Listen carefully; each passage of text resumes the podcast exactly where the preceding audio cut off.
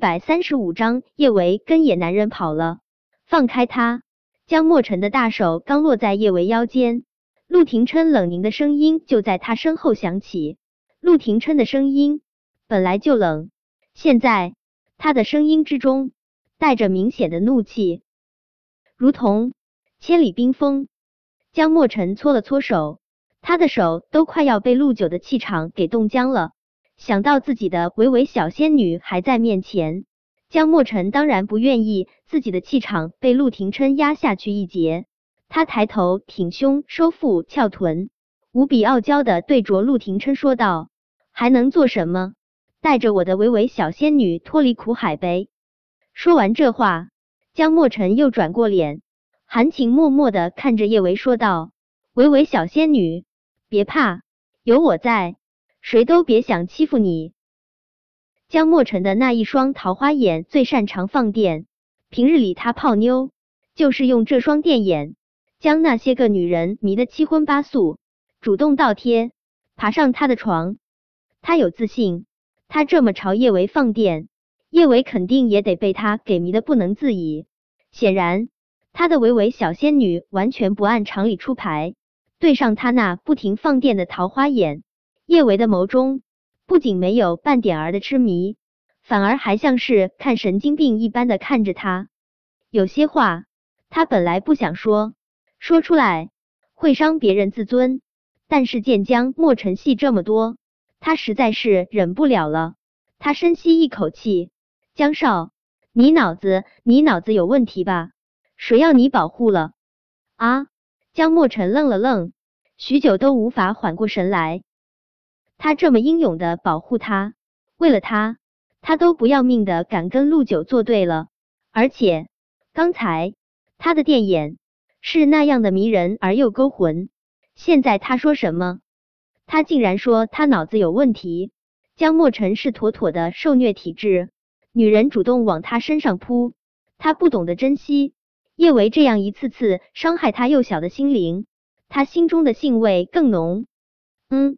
有意思，他看上的小仙女果真与别的女人不一样。看着江莫尘不停傻笑的模样，叶维再次无比确定，大名鼎鼎江少脑子肯定有问题。他刚才都骂他了，他竟然还在傻笑。傻笑了好几声之后，江莫尘终于开口：“维维小仙女，你别误会，我脑子绝对没问题。我知道你是不想连累我被陆九揍。”你放心，我就算是粉身碎骨，也不会再让陆九这只禽兽折磨你。见江莫尘一直在对叶维献殷勤，还不停的在叶维面前诋毁他，陆廷琛忍无可忍，笔直的长腿迈出。江莫尘都没看清楚陆廷琛是怎么出手的，他的身子就直接被他给扔了出去，而他的小仙女。则是被陆廷琛大恶魔紧紧的箍在了怀中。哎呦！江莫尘趴在地上，撕心裂肺哀嚎，叫了几声之后，他连忙捂住嘴，太特么丢人了。他本来是想要在他的唯唯小仙女面前一展男子气概的，没想到竟然被陆九虐得这么凄凉。江莫尘坚强的从地上爬起来，壮着胆子对陆廷琛吼道：“陆九！”放开我的维维小仙女！我不许你再欺负我的维维小仙女！陆九，你这只禽兽，你变态，你去折磨别的女人，谁许你碰我的小仙女了？陆廷琛完全无视江莫尘的存在，他直接将叶维打横抱起。吃饭！陆九，你给我站住！谁让你把我的小仙女抱走的？见陆廷琛竟然强行把叶维抱下了楼。江莫尘急得哇哇乱叫，他怕陆廷琛继续对叶维施暴，丝毫不敢耽搁。就算是腿疼得一颤一颤的，他还是一瘸一拐的跟着下了楼。被陆廷琛这么抱着，叶维心跳如泪，他下意识想要从陆廷琛怀中挣出来，陆廷琛却是将他抱得更紧了一些。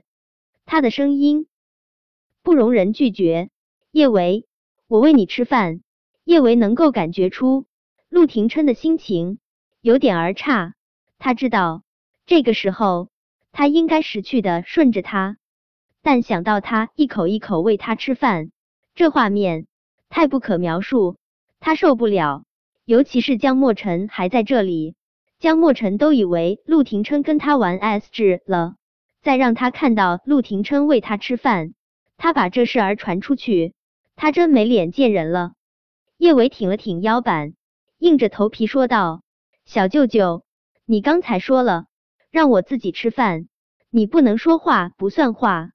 你受伤了。”陆廷琛理直气壮，叶伟很无语，他受伤的是脚。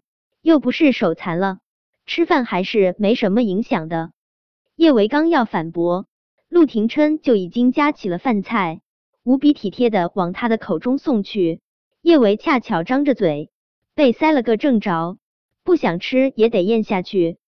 江墨尘冲下楼梯的时候，刚好看到陆廷琛细心挑出鱼刺，夹了一块鱼肉往叶维口中送去。他震惊的嘴巴张的几乎能够塞进去一个鸡蛋，这真是他认识的金贵冷傲、不苟言笑的陆九。他认识的陆九，对女人笑一下都是奢侈，更绝对不可能喂女人吃饭。因为太过震惊，江墨尘一时之间都忘记了继续对陆廷琛大吼大叫。他一屁质鼓坐在陆廷琛和叶维对面，想要看清楚是不是什么妖怪变成了陆九的模样。否则，他的变化不可能这么大。陆廷琛正无比享受的为自己的女人吃饭，忽然面前坐了这么大个电灯泡，他心中自然不爽。他放下筷子，眸光寒凛的盯着江墨尘，还不走？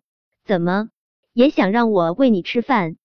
陆九喂他吃饭，江墨尘的小心脏可劲儿的抖了抖，这滋味他可消受不起。见江墨尘使劲摇头，陆廷琛的眸光更冷了一些。不想就滚！江墨尘的小心脏继续抖。陆九太可怕了，他有种预感，他继续在这里待下去，他一定会把他揍残。这么想着，江墨尘连忙灰溜溜滚蛋，十万火急的离开浅水湾之后，江墨尘才意识到，他今天是来拯救他的维维小仙女的，怎么最后？他不仅没能抢出他的小仙女，还被陆九吓得滚蛋。维维小仙女一定会鄙视死他的，不行，他绝对不能被维维小仙女鄙视。这么想着，江墨尘咬着牙又杀了回去。一进客厅，他就壮着胆子对陆廷琛吼道：“陆九，放开我的小仙女！”随即，他又眸光含情的对着叶维伸出了手：“维维小仙女。”跟我走好不好？我保证，我会只对你一个人好。